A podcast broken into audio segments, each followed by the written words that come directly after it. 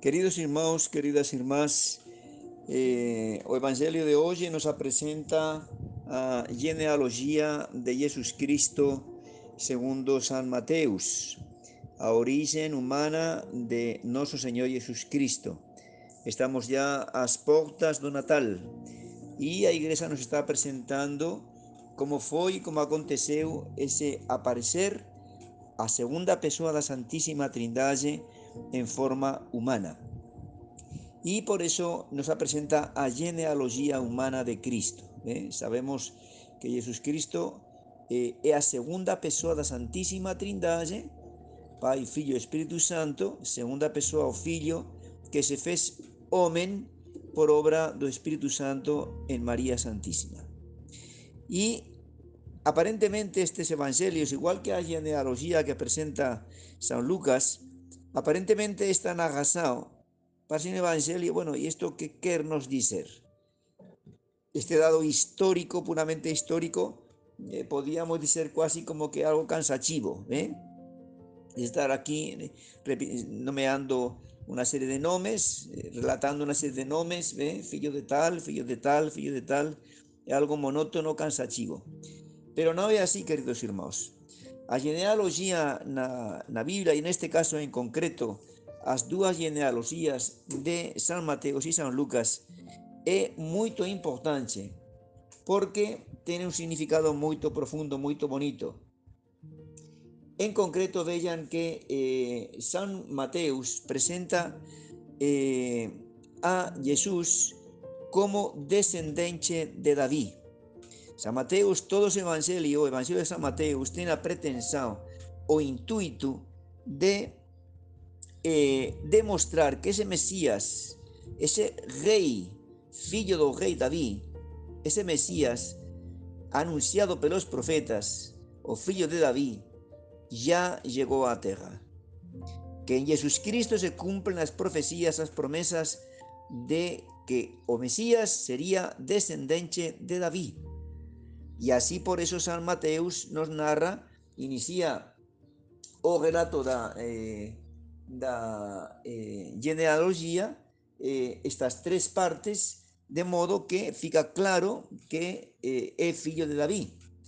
Além disso, é curioso, é curioso que en hebreo, en hebraico, na lengua hebraica, o valor numérico das consonantes da palabra David suma 14 a letra D eh, tiene valor 4, a V tiene valor 6 y a D tiene valor 4. 4 más 6 más 4, 14. Por eso San Mateus coloca tres partes, divide a genealogía en tres partes de 14 personas, eh, o cual no quiere decir que necesariamente tenga que ser, cuando fala que una persona es hijo de otra, necesariamente que sea o pai y filho inmediatos. ¿de? San Mateo va a tomar las personas más importantes, más importantes para ajustar esas tres partes de modo que sean 14 personajes que aparecen ahí. Esto es una, una, eh, arche que está haciendo aquí San Mateus, es algo que hace un instrumento literario para nos decir que Cristo e filho de David, que se, se cumplen as predicciones, as profecías eh, que anunciarían que o Mesías nacería de David. Por en cuanto que a genealogía de San Lucas eh, remonta até Adán. San Lucas, por qué? Porque o intuito de San Lucas é nos que Cristo é homem para toda a humanidade de, é filho do primeiro pai, da primeira mãe, Adão e Eva. De, já quer dizer que é descendente de Adão e, portanto, que Jesus Cristo é para toda a humanidade. Hum? Outro detalhe importante é o fato de que São Mateus coloca em destaque a figura de São José, ¿ve? por enquanto que São Lucas coloca mais em destaque a figura de Nossa Senhora da Virgen María. Eh, por ejemplo, eh, San, San Mateus fica bien claro como é a São José a quien se dirige o anjo. ¿Ve? Cuando eh, o menino Jesús es perseguido por Herodes, que quería matarlo, eh, es o anjo que se dirige a San José. Y es a San José, lógicamente, como pai de familia, como cabeza de familia, quien toma decisión, o sea, quien te, te, tenha responsabilidade e que, portanto, pega ao menino e a súa mãe e fala e vão fugir a Egito. E o mesmo quando tenham que voltar de Egito para Nazaré. E o anjo se vai dirigir a São José e fala, já os que perseguiram a menino já morreram, José volta de novo a Nazaré. E São José, quem vai colocar também o nome a Jesus. ¿eh? É o pai de família. Aí fica em destaque a figura de San José como jefe da Sagrada Familia. Y eso es una cosa maravillosa y muy necesaria hoy que estamos en esta crisis terrible de autoridad. Hoy siempre, por en hoy especialmente, se rechaza autoridad. ¿Ve? Podríamos decir que ninguém quiere obedecer. Ninguém quiere obedecer. Crisis de autoridad.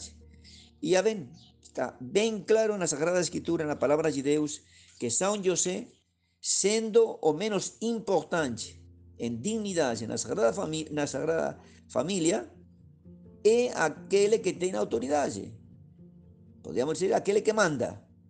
¿eh? Y por eso Jesús estaba submiso para San Lucas cuando del pseudo templo, de estar tres días el templo, estaba submiso a María y José.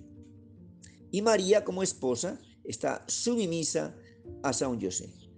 ¿Ve?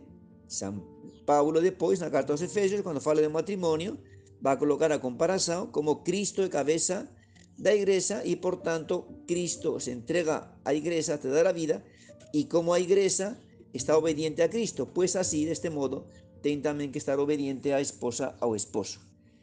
Esta doctrina, queridos hermanos, está bien clara en la palabra de Dios, como falo, esto no se aceita. Porém, como tantas otras cosas, no se trata de que eu goste o no goste. Se trata de fe y de humildad. Si es San José o cabeza de familia, va a ser o esposo, cabeza de familia.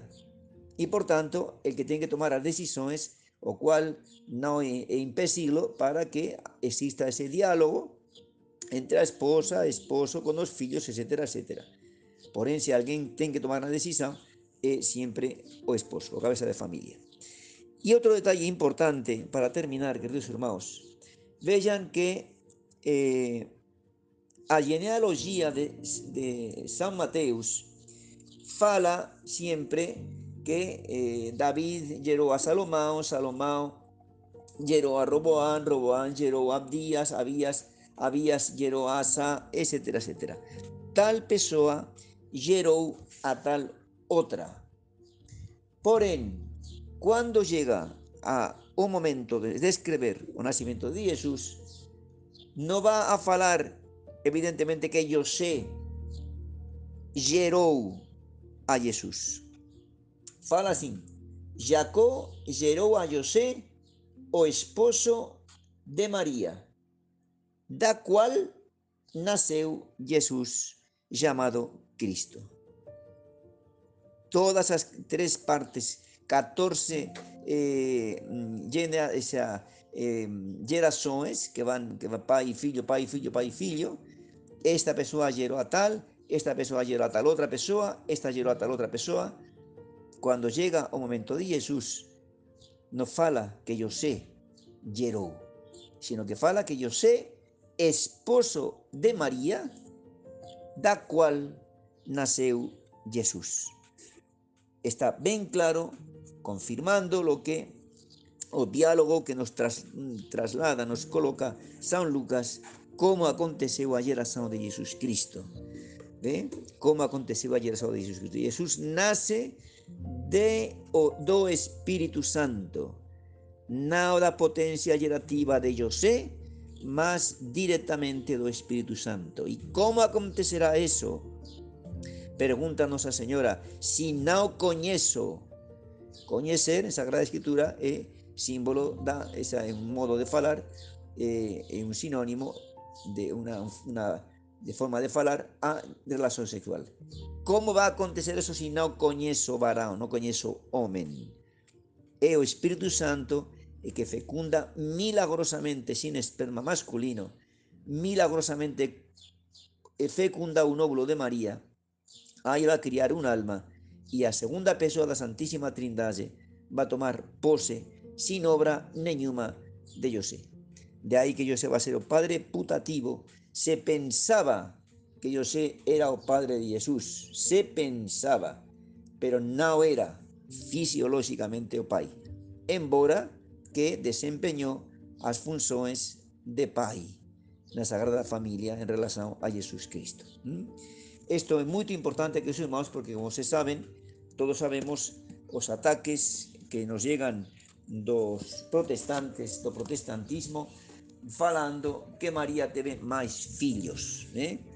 É absurdo pensar que Deus faça ese milagre para a geração de Jesus Cristo si María depois non va a conservar súa virgindade. Por qué? Si María non va a ser virgen e José e María estaban casados e eran familia, eran esposos, por qué non podía ter Jesús nacido desa forma? E as palabras mesmo da Virgen indican que ela non piensa coñecer home. Queridos irmãos e irmás, eh, estamos ya nas portas do Natal, vámonos a alegrar profundamente, vivir estes días en oración o máis posible, en penitencia, vamos a desligar a televisión, vamos a cortar en cuanto posible eh, o WhatsApp que tantas horas nos consume al día para dedicarnos, prepararnos espiritualmente a recibir este misterio maravilloso, hermosísimo, que es o nacimiento de nuestro Señor Jesucristo. Queridos hermanos, felicísimo y santo Natal para todos vosotros.